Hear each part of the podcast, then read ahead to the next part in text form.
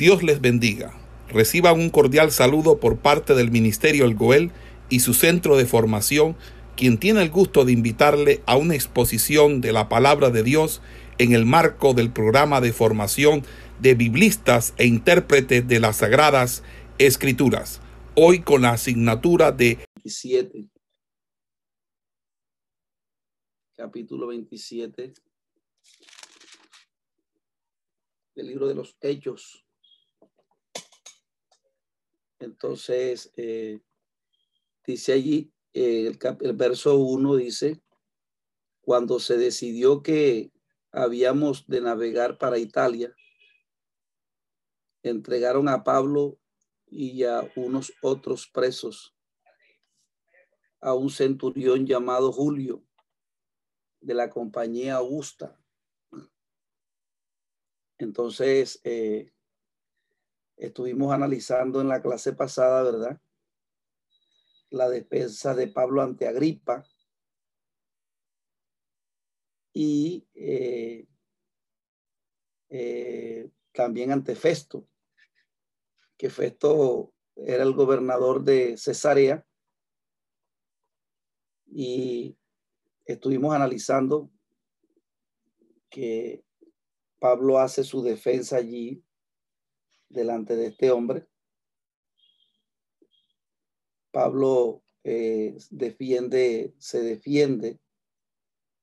Eh, Festo, como tenía más conocimiento acerca de las leyes judías y de las costumbres judías, entonces estuvimos analizando que él quiso que Pablo quiso que Pablo se defendiese delante de, de él, pero que Agripa le escuchara. Todos nosotros sabemos que Agripa era el gobernador de Judea y había venido con Berenice, su hermana, a visitar a Festo en Cesarea. Y Festo hace la, la le, le comunica a, Agripa acerca de este preso que había dejado feliz ahí antes de, de entregar el cargo. Pero como Pablo no sabía acerca de las cuestiones porque le acusaban los judíos, entonces quiso que lo escuchara Agripa, que Agripa tenía más conocimiento de acerca de las leyes judías. Entonces, eh, una vez Pablo se defiende, ¿verdad?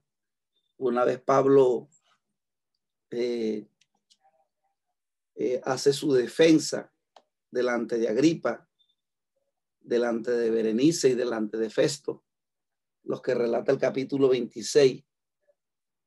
Estuvimos analizando que Festo era el gobernador de Cesarea, una provincia romana, a 250 kilómetros aproximadamente de Jerusalén y de todo lo que tenía que ver con el territorio judío.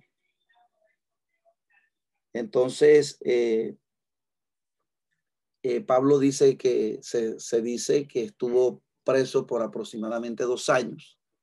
Estuvo detenido allí desde el tiempo que Pablo viene del tercer viaje misionero entonces, cuando Pablo quiso hacer el voto o ir al templo, allá lo tomaron preso. Y desde allí, desde que lo tomaron preso, se dice que pasaron aproximadamente dos años. Y una vez eh, eh, Pablo va a Roma, a Augusto César, porque por pedido del mismo, porque Festo lo quería eh, llevar o que él compareciera delante de él en Judea, delante de los judíos, pero Pablo le negó tal, tal salida que le había prometido Festo, porque Festo le preguntó si él quería que se le abriera una audiencia, una audiencia en Judea pero Pablo le dijo que él no tenía nada ni le había hecho nada a los judíos, por lo tanto él no tenía que ir a rendir ninguna audiencia delante de los judíos a quienes no le había hecho nada. Entonces él dijo a César apelo y Pablo, como era conocedor de las leyes romanas, entonces eh, eh, Pablo dijo que era mejor que él compareciera delante de César. Y César eh, estaba aproximadamente a 2.500 kilómetros. Estaba Roma de, de, de Jerusalén o del territorio de Judea. Entonces, una vez Festo lo escucha y Berenice y Agripa, cuando Pablo se defiende, estuvimos analizando de cómo Agripa dice que si este hombre no hubiese apelado a César, entonces eh, ellos le habían concedido la libertad. Pero todos nosotros sabemos, ¿verdad?, que Dios le había prometido a él, estando en Corintio y, y estando en Jerusalén, que él le era necesario que, así como predicó delante de los judíos y de los gentiles, así él también debía comparecer o predicar eh, en Roma. Roma, eh, estuvimos analizando también que ser ciudadano romano en ese tiempo era tener eh, los más altos privilegios. Pablo, como tenía esa ciudadanía, ¿verdad? Entonces, él se le concedió, se le concedió el derecho que compareciera delante de César. Entonces, este viaje de Jerusalén a, o perdón, de Cesarea, porque Pablo relativamente Cesarea estaba cerca de Jerusalén, pero él estaba preso en Cesarea.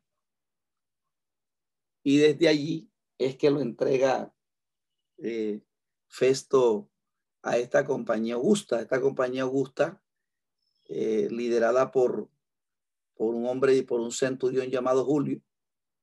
Era una compañía especial del, emperador, del, del propio emperador que estaba en Roma.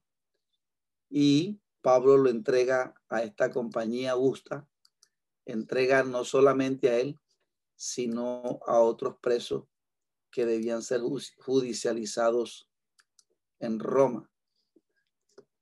Entonces, eh, eh, es aquí donde eh, el evangelista Lucas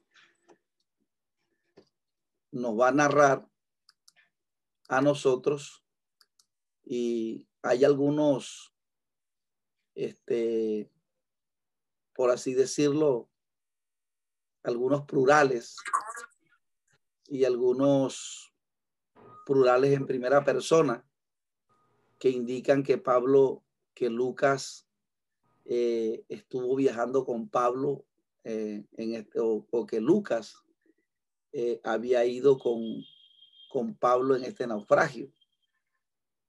Entonces, relata el verso 1 del capítulo 27, cuando se dio que habíamos de navegar para Italia, entregaron a Pablo y algunos otros presos a un centurión llamado Julio de la compañía Augusta y embarcándonos en una nave adramitina que iba a tocar los puertos de Asia, zarpamos estando con nosotros Aristarco, macedonio de Tesalónica. Entonces, fíjense que eh, eh, nosotros eh, incluye a el evangelista Lucas como si fuera en ese viaje. O sea, como si él estuviese preso también con, con, con el apóstol Pablo. Entonces, porque claramente incluye, eh, se incluye él ahí, nosotros, ¿verdad? Dice, y embarcando en una nave adramitina que iba a tocar los puertos de Asia. Zarpamos estando con nosotros Aristarcos, macedonio de Tesalónica. Entonces, esa expresión nosotros eh, lo incluye a él como que va en ese viaje con Pablo. Y eh, al otro día llegamos, fíjese que ahí los verbos están en plural y están en primera persona del plural. Llegamos a Sidón, o sea, lo que incluye que él iba en esta en este recorrido con ellos. Entonces, eh, dice que eh, al otro día llegamos a Sidón eh, y Julio, tratando humanamente a Pablo, le permitió que fuese a los amigos para ser atendidos por ellos. Ellos se fueron casi que por toda la costa eh, por eso quería mostrar el mapa, pero esto no me permite, no sé por qué no me permite compartir pantalla la computadora. Entonces, eh, entonces él, eh, ellos fueron embarcados en esta nave y también él aquí, Lucas, eh, declara, ¿verdad? Que, ah, o aclaraba más bien, que él no era el único acompañante que iba con Pablo, sino que también iba otro hermano, ¿verdad? Eh, que iba con ellos. Entonces, eh, este eh, Aristarco también se menciona que iba con ellos en este, en, estos, en este viaje con Pablo y Aristarco se menciona en otros pasajes de la Biblia, como en Hechos 19, 29 y 24 y dice que ellos al otro día llegaron a Sidón. Al siguiente día llegaron a Sidón. Sidón eh, eh, era una ciudad eh, mayormente vivían gentiles y también la poblaban judíos helenistas y estaba, se dice que estaba situada aproximadamente a 110 kilómetros al norte de Cesarea. En el mapa aparece relativamente cerca, pero 110 kilómetros es bastantico. Entonces, eh, llegaron a Sidón y en este territorio es donde Pablo se le permite que vaya donde los hermanos, porque el centurión como que conocía que Pablo no estaba preso, no se le había dictado sentencia, sino que estaba detenido y como que también le habían hablado acerca de él, que era un ciudadano romano, y por eso él daba a Pablo ciertos privilegios, como especialmente que, que dice que eh, tratándolo humanamente, es decir, con cierta, eh, con ciertos privilegios, porque era que el trato para los presos en ese tiempo era bastante cruel, porque una persona que no era romana eh, la trataban muy horrible. Ahora, ¿qué tal los presos? Entonces, eh,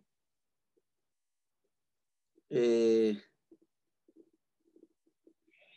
se le permite, ¿verdad? O se le concede que hermanos vengan a él.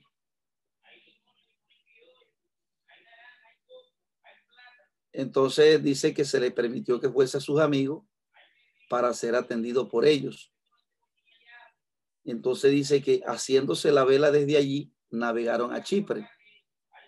Entonces Chipre, ellos trataron irse por la costa porque este viaje era peligroso porque se decía que a partir de, de octubre, septiembre y octubre, era muy complicada la navegación, pues porque era tiempo de lluvia.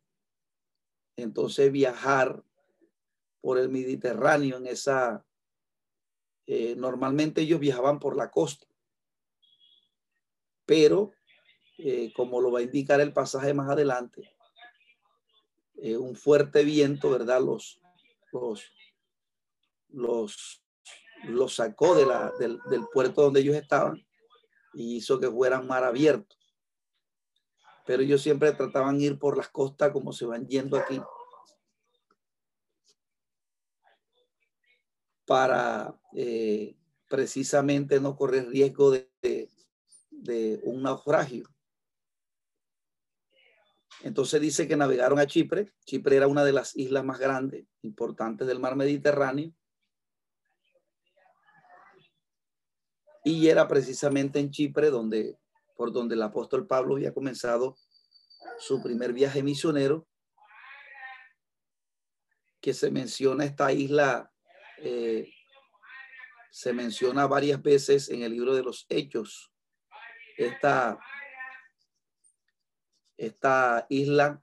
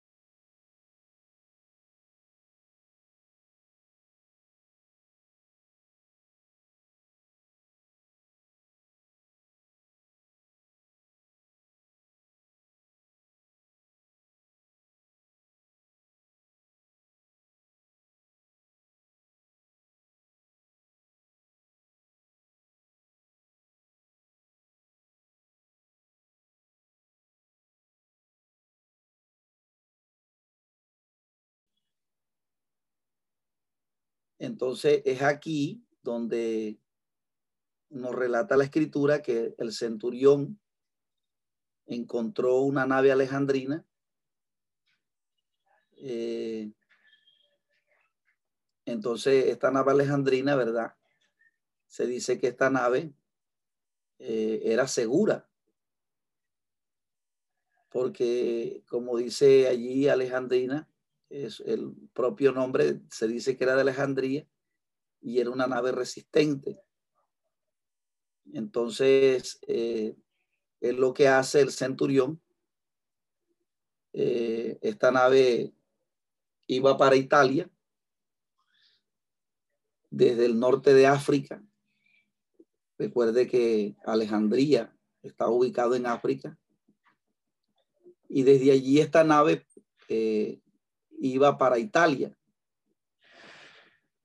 Entonces el propósito era llevar eh, cargamento, se dice que de trigo, que se transportaba desde, desde, desde, desde el norte de África, se transportaba para Italia.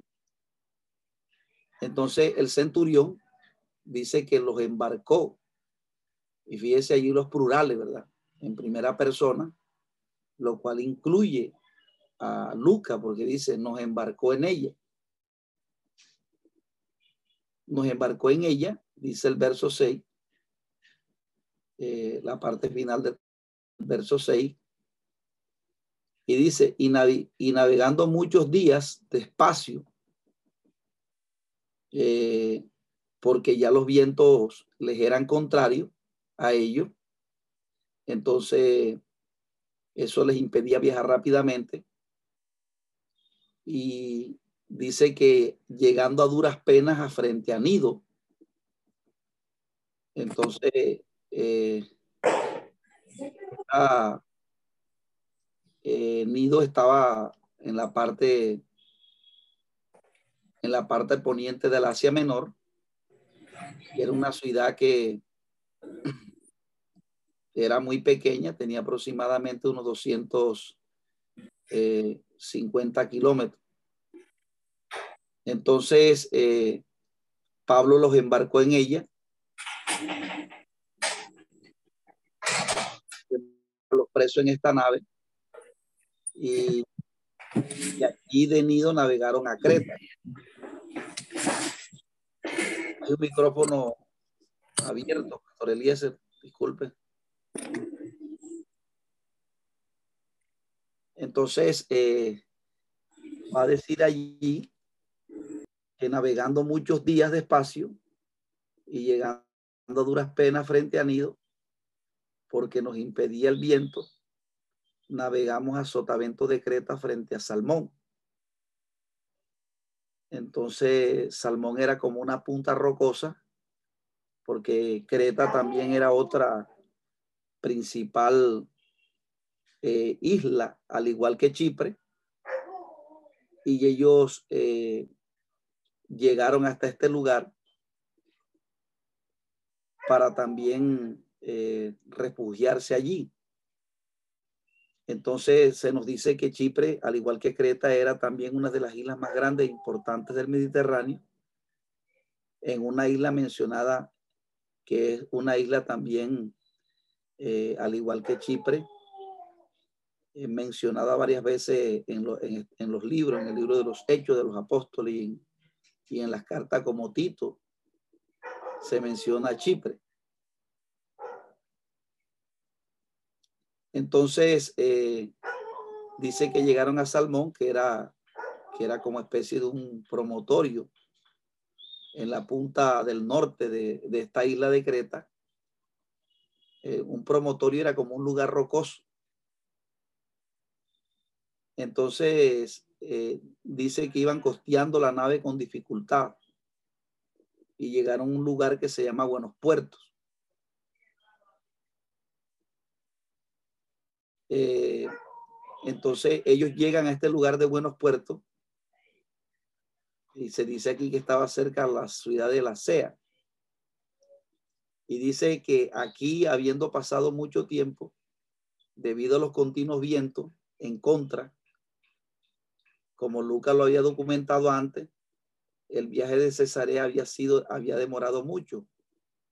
Ellos eh, ya para estos para viajar en estos tiempos, eh, a mediados de, sacando los cálculos, eran como a mediados de octubre, septiembre, ya llegaba, por ejemplo, un tiempo estipulado que en septiembre en adelante ya no se eh, tiraban naves a mar abierto debido a los fuertes vientos y a las lluvias. Entonces, eh, ellos no habían, habían recorrido pocos kilómetros desde, eh, desde Cesarea hasta, hasta la ciudad de la Sea. entonces se dice que debido a los continuos vientos en contra, el viaje de Cesarea había demorado mucho y había ocupado mucho más tiempo de lo que en un tiempo de no de que los vientos no fueran contrarios, habían llegado mucho más rápido. Entonces dice, y siendo ya peligrosa la navegación, entonces eh, viajar en el barco en aquel tiempo era bastante peligroso, cuando los vientos eran fuertes. Entonces, eh, ese peligro no solamente era por, por la, eh, no solamente el peligro era por, por los vientos, ¿verdad? Sino que ellos eh, utilizaban como, como guía a las estrellas, ¿verdad? Entonces, ellos se ubicaban con las estrellas y cuando había viento, con la luna, pero cuando eh, en el día con el sol y en la noche con las estrellas. Pero cuando los vientos eran malos, entonces ellos perdían toda clase de dirección. Eh, por eso, por, por, por, por ellos no tener ninguna señal, entonces por eso ellos evitaban navegar por el Mediterráneo en tiempos que fuera de lluvia, porque eh, no, eh, viajarían sin brújula. Entonces, eh, se, se, dice aquí, y dice, navegando muchos días despacio, llegando a duras penas a frente a nido, porque nos impedía el viento, navegamos a Sotavento de Creta, frente a Salmón. Costeándola con dificultad llegamos a un lugar que llaman Buenos Puertos, cerca del cual estaba la ciudad del Asia. Y habiendo pasado allí mucho tiempo, siendo ya peligrosa la navegación, por haber pasado ya el ayuno, Pablo les amonestaba. Entonces el ayuno eh, hace referencia al día de la expiación o a la fiesta anual de los judíos que caía en los meses de septiembre y octubre del año. Entonces, eh, eh, dice que Pablo les amonestaba diciéndole, Pablo les amonestaba a ellos advirtiéndole, eh, dice, varones, veo que la navegación va a ser un perjuicio y de mucha pérdida, no solamente del cargamento y de la nave, sino también de nuestras propias personas. Algunos dicen que Pablo eh, para esta época ya había escrito eh, primero a los Corintios. Y cuando él relata las pruebas que ha vivido, ¿verdad? Eh, se dice que había vivido muchos naufragios porque ya para esta época Pablo había escrito la carta romano, había escrito Corintios. Entonces, eh, Pablo eh, se dice que él tenía eh, o que había padecido tres naufragios, lo cual indica que, que él sabía bien el peligro, ¿verdad? A que se enfrentaban. Eh, porque era un conocedor del, mar, era un alguien experto en estos viajes. Entonces, eh, me regala un segundito, amado hermano.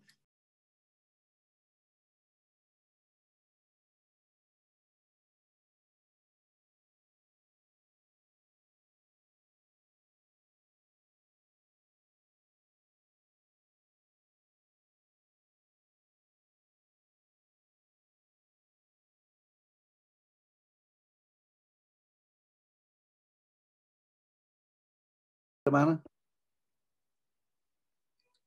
Entonces dice que Pablo eh, eh, ya tenía experiencia, ¿verdad? Porque como lo había dicho él en, en Corintios, eh, que él había padecido tres naufragios. Entonces, él tenía conocimiento de tenía conocimiento de, del mar y es donde él da la recomendación. Varones, veo que la navegación va a ser con perjuicio y con mucha pérdida, no solamente del cargamento, sino también de la nave.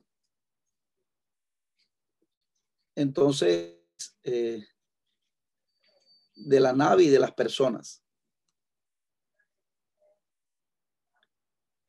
Entonces, eh, ya no solamente el peligro tenía que ver con perder el cargamento, sino también eh, perder la vida ellos mismos. Algunos dicen que Pablo aquí parecía eh, no estar profetizando, sino hablando basado en su propia experiencia. Entonces, eh, algunos alegan que él todavía no sabía que Dios iba a proteger las vidas de todos los que estaban en el barco. Entonces, eh, pero como eh, dice el texto, el verso 11, que el centurión daba más crédito o que él, estaba más interesado en lo que le pudiera dar el, el, el patrón de la nave que a lo que Pablo decía. Entonces, eh, eh, eh, Pablo, el, centurión, era el encargado de dirigir este, a quien se le había asignado, o el guardia, ¿verdad? Entonces, él dice que daba más crédito al piloto que a, y al patrón de la nave que a lo que Pablo decía. Entonces, eh, eh, dice que, dice ahí, y diciendo varones, veo que la nave, pero el centurión, el verso 11, pero el centurión daba más crédito al, al patrón de la nave que a lo que Pablo decía y siendo incómodo el puerto para invernar, la mayoría acordó zarpar eh, también de allí por si pudiesen arribar a Fenice, puerto de Creta, que mira al noreste y al sudeste e invernar allí. Entonces, eh, ellos eh, quisieron llevar la, eh, estar seguro, ¿verdad? En este puerto de Creta, en un puerto, ellos querían invernar en ese lugar. Entonces todos ellos acordaron eh, zarpar para allí, para ese puerto, por si pudiesen arribar a Fenice.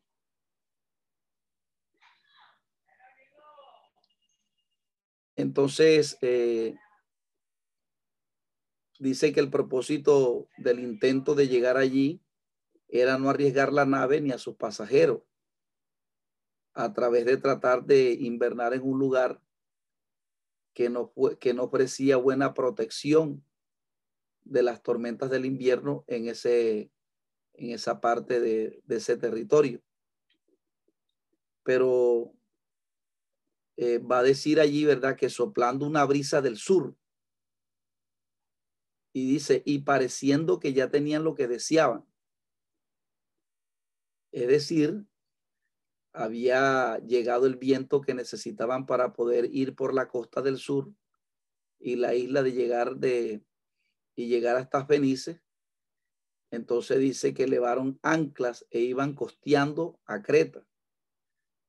Pero no mucho tiempo después dio contra él un viento huracanado entonces eh, un viento tempestuoso. Entonces de, de repente el viento les cambia. Entonces en vez de una brisa del sur, que era la que ellos necesitaban para poder hacer el viaje que ellos querían, se vieron metidos en una gran tormenta. Y esa gran tormenta eh, o ese viento se llamaba Euroclidón. Entonces, este término Euroclidón, ¿verdad? Que proviene de la combinación de dos palabras griegas que significa viento del este y del norte. O sea, eran vientos que pegaban eh, de una parte y de otra. Eh, así que este feroz viento desde el noroeste empujó la nave lejos de la costa del sur de la isla de Creta y, y cayeron en aguas profundas. Entonces, eh, ahí ya no pudieron poner proas, eh, no pudieron anclar, ¿verdad? Eh, dice que no pudieron poner la proa porque era la única manera de ellos poder tener control del barco pero el feroz, el viento que hizo eh, eh, no les fue posible girar el barco para donde ellos querían. Entonces es allí donde no les quedó otra opción que el viento eh, se los llevara. Porque ellos intentaron controlar la nave, poner una proa, ¿verdad? pero fue tan fuerte el viento y ellos como que quisieron colocar la nave de tal manera que eh, la nave se condujera hacia donde el viento estaba pegando, pero como no pudieron girar el barco acerca del el fuerte viento que estaba pegando, no les quedó otra opción que dejar que el viento los llevara. Entonces dice, nos abandonamos a él y nos dejamos llevar eh, entonces allí donde ellos quedan a la suerte, ¿verdad? Se vieron envueltos en mar abierto, ya no, no iban costeando la nave como, eh, como ellos se lo proponían, sino que el viento lo sacó de la ruta y no les tocó otra que dejarse llevar. Entonces, eh, y dice, y siendo arrebatada la nave, verso 15, no pudimos poner proa al viento, nos, nos abandonamos a él y nos dejamos llevar. Y habiendo recorrido sotavento eh, de una pequeña isla llamada Clauda, con dificultad pudimos recoger el efique. Y una vez subido al bordo, usaron refuerzos para ceñir la nave y teniendo temor de dar a la sirte, arribaron las velas y quedaron a la deriva. Entonces es aquí el, el, el, el, el gran problema en que estaban metidos. Es aquí la gran dificultad, ¿verdad? Porque eh, ellos hicieron todo lo humanamente posible para poder controlar la nave, pero no pudieron. Entonces, eh, eh, ellos intentaron, ¿verdad?, que, que la fuerza de los vientos y de las, y de las olas rompieran la nave. Entonces dice que usaron unas cuerdas o posiblemente algún tipo de cable para para envolver la nave. Eh, pero eh, no pudieron, eh, tal intento no les sirvió. entonces dice que teniendo temor de dar a la sirte, entonces la sirte era una larga sesión de, de barcos de arena y rocas alrededor de la costa del norte de África, donde muchas veces eh, en temporales como, como esa, naves llegaron al naufragio cuando los vientos las empujaron a ella.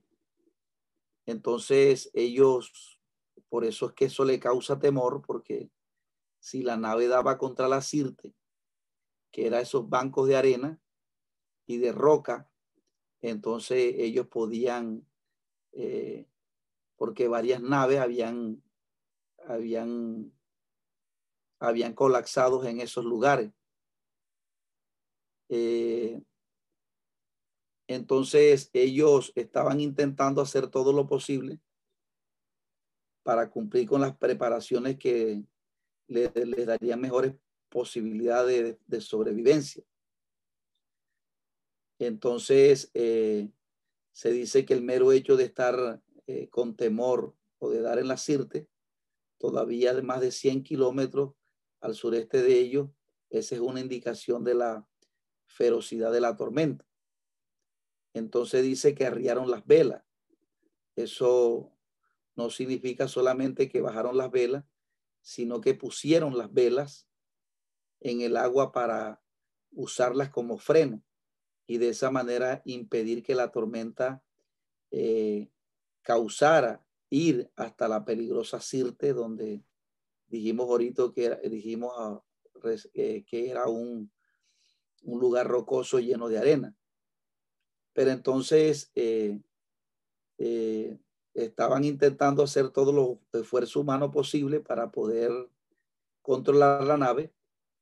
Entonces, pero dice que quedaron a la deriva.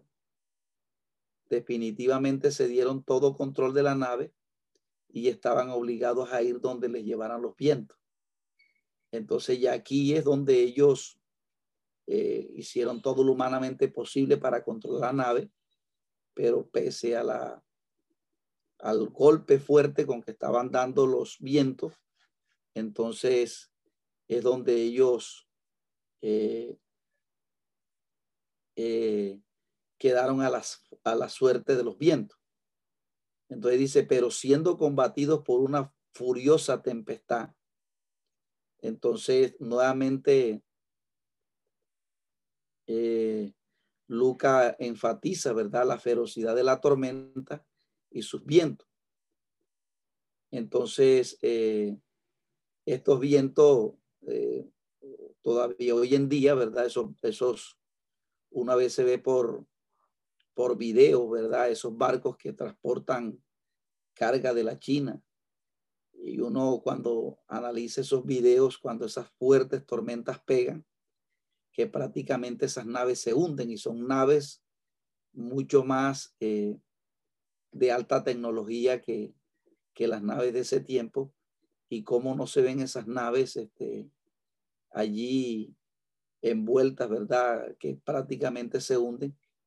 Entonces esto para ellos era algo bastante, eh, eh, era bastante eh, tremendo lo que se estaba viviendo. Entonces,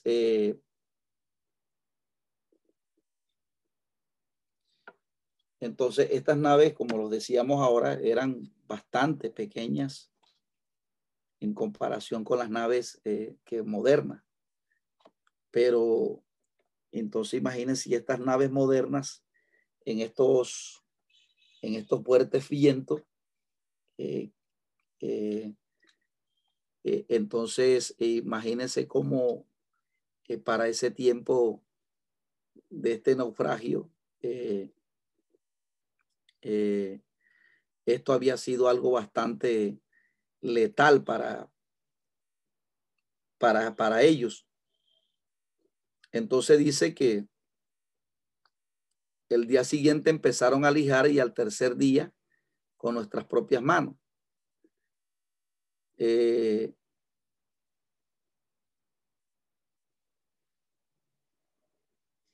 entonces, eh, el propósito de, esto dice que era arrojar, arrojar los aparejos de la nave. Y dice, y arrojarnos, que es una traducción griega ya que la palabra está en la tercera persona del plural, sería traducida como, como arrojaron. Entonces dice que al tercer día de la tormenta fue tomada la decisión ya que las velas no les servían de nada, botar el resto de los aparejos al mar, porque de esa manera intentarían reducir el impacto de los vientos sobre la nave. Entonces lo que sorprende es que siendo una nave pequeña y con todo ese viento fuerte y recio que le pega, no logra hundirse, ¿verdad? O no logra naufragar. Entonces uno puede ver allí eh, la misericordia de Dios, ¿verdad? Eh, la misericordia de Dios cuando está uno de sus hijos involucrado en una fuerte oposición, este, más sin embargo, Dios tiene el control de las cosas. Y, dice que eh, esto es tremendo porque dice que y no apareciendo ni sol ni estrella por muchos días. Entonces, eh, y dice que ya acosado por una tempestad no pequeña, ya habíamos perdido toda esperanza de salvarnos. Entonces, el nudo de la trama, ¿verdad? Porque recuerde aquí que estamos en una trama. Entonces, eh, aquí primero él va a relatar la complicación del problema, ¿verdad? Y ya estuvimos analizando cómo el viento, eh, que es lo que da la complicación de la historia que se está contando, este, ellos habían eh, perdido toda posibilidad de vivir. Eh, entonces, esto nos muestra en la trama que las circunstancias, ¿verdad? adversas no solamente son para el, para el, para el, o cuando uno, por ejemplo, toma una historia normalmente para predicarla eh, eh, en la trama, en la trama, en la parte del nudo, ¿verdad? O la complicación. Esto eh, uno la aplica para personas que están viviendo problemas, que están viviendo dificultades, pero, pero esa uno puede ver reflejado en este texto en lo que nos menciona aquí este pasaje, cómo el hombre de Dios eh, se vio envuelto en, un, en una complicación, en un problema terrible que ellos estaban atravesando. Esperamos que este estudio haya sido de bendición para su vida y ministerio. A Dios sea la gloria. Este es el Ministerio El Goel, vidas transformadas para cumplir el propósito de Dios.